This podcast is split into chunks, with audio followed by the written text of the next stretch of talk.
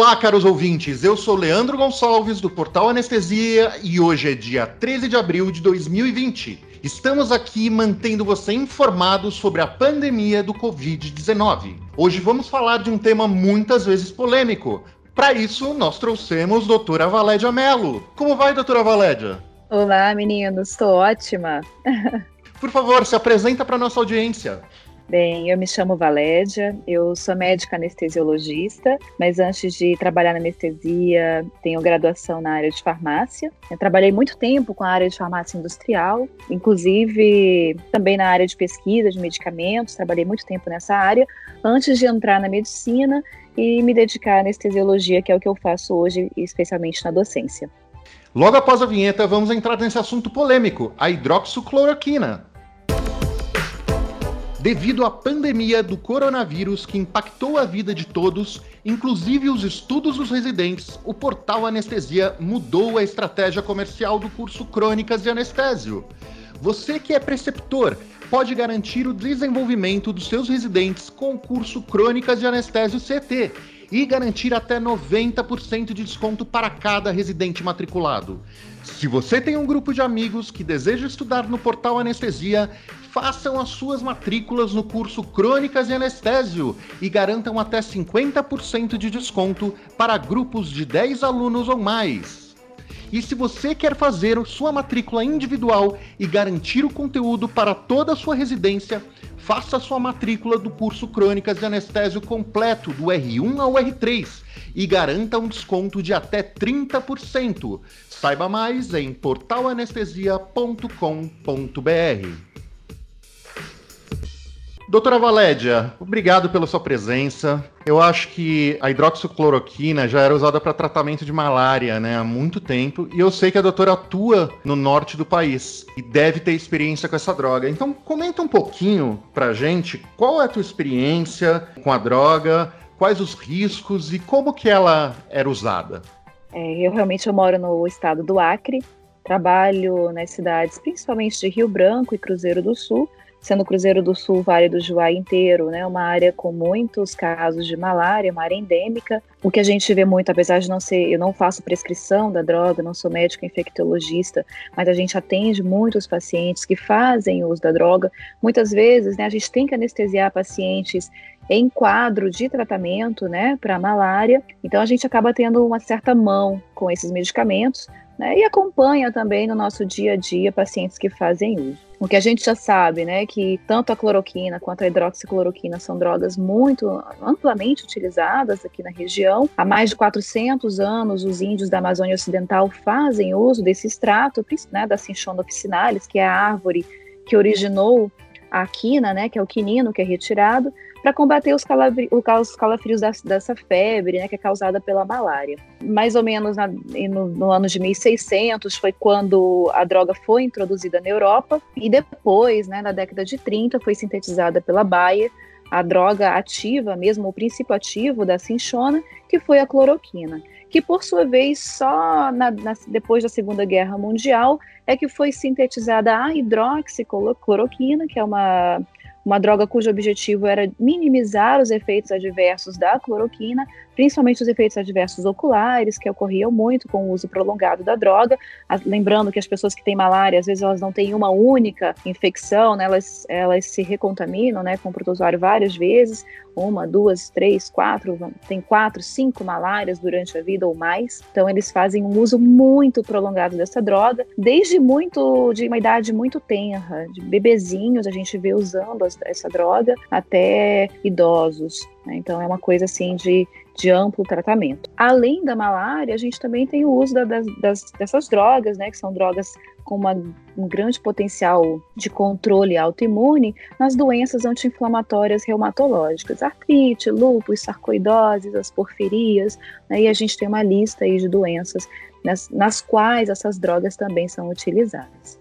E de onde veio a ideia de usar a hidroxicloroquina para o tratamento do Covid-19, doutora? Então, é, vocês já sabem que esse vírus, né, que é o SARS-CoV-2, é um vírus muito conhecido da comunidade, da, da, da equipe, de toda a equipe que, que faz pesquisa na área é, de vírus. Então, desde 2007 já vem sendo, já saíram papers falando sobre isso, sobre a provável possibilidade de uma pandemia com algum vírus dessa família né, da, da família do, da, do COVID, né, é a família que entra o, o Covid-19, e desde então já se testavam várias drogas com uma, que tivessem um potencial antitrombótico, um potencial de regulação autoimune in vitro, né, em cima desses vírus para saber se conseguiria controlar a proliferação viral in vitro. Então, não é de hoje que essas drogas são utilizadas in vitro. Mas o que se observava é que em animais os efeitos não eram iguais. Inclusive, tem até uma pesquisa da OMS chamada Solidarity, né, cujo objetivo era testar nos pacientes quatro terapias promissoras contra o Covid, incluindo o uso da hidroxicloroquina de, dentro dessa, dessa pesquisa, exatamente para poder avaliar se esse efeito in vitro em humanos seria sobreposto ou não. E aonde foram os primeiros lugares que usaram a hidroxicloroquina para o tratamento do Covid-19? E como as pessoas reagiram a esse tratamento? Na China, eles fizeram mais ou menos, saiu uma pesquisa, né, mostrando que 44% das prescrições na China incluíram a hidroxicloroquina.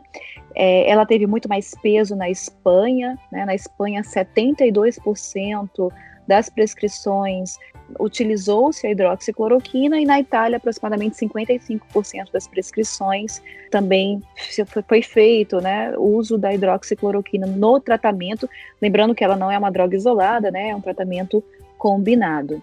Né? Então, o que a gente está vendo é que a maioria dos médicos, na falta de algo mais palpável, uma evidência muito mais forte tem feito uh, a escolha de prescrever a hidroxicloroquina, já que não existem muitas opções disponíveis no momento.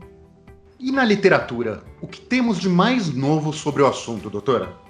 Então, o que a gente sabe né, é que aparentemente realmente tem tido uma redução não você, você faz um controle dessa carga viral, né? É o que está saindo aí de papers novos, né? Já saiu uma revisão sistemática sobre eficácia e segurança da hidroxicloroquina no tratamento do COVID.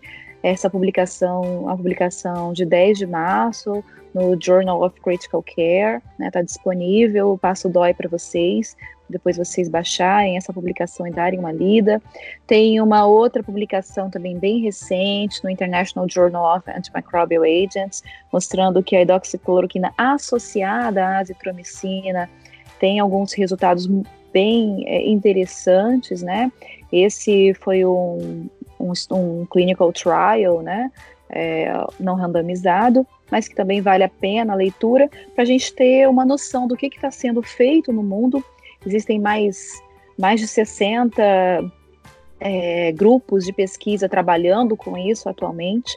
Né? Ainda nada realmente publicado com uma efetividade, com um nível de evidência 1A, mas que a gente já tem coisas aí sendo, em brevemente sendo lançadas, para que a gente atualize ainda mais os nossos conhecimentos na área. Doutora Valédia, se fosse com você ou com um parente seu, você usaria a hidroxicloroquina como tratamento? Eu usaria.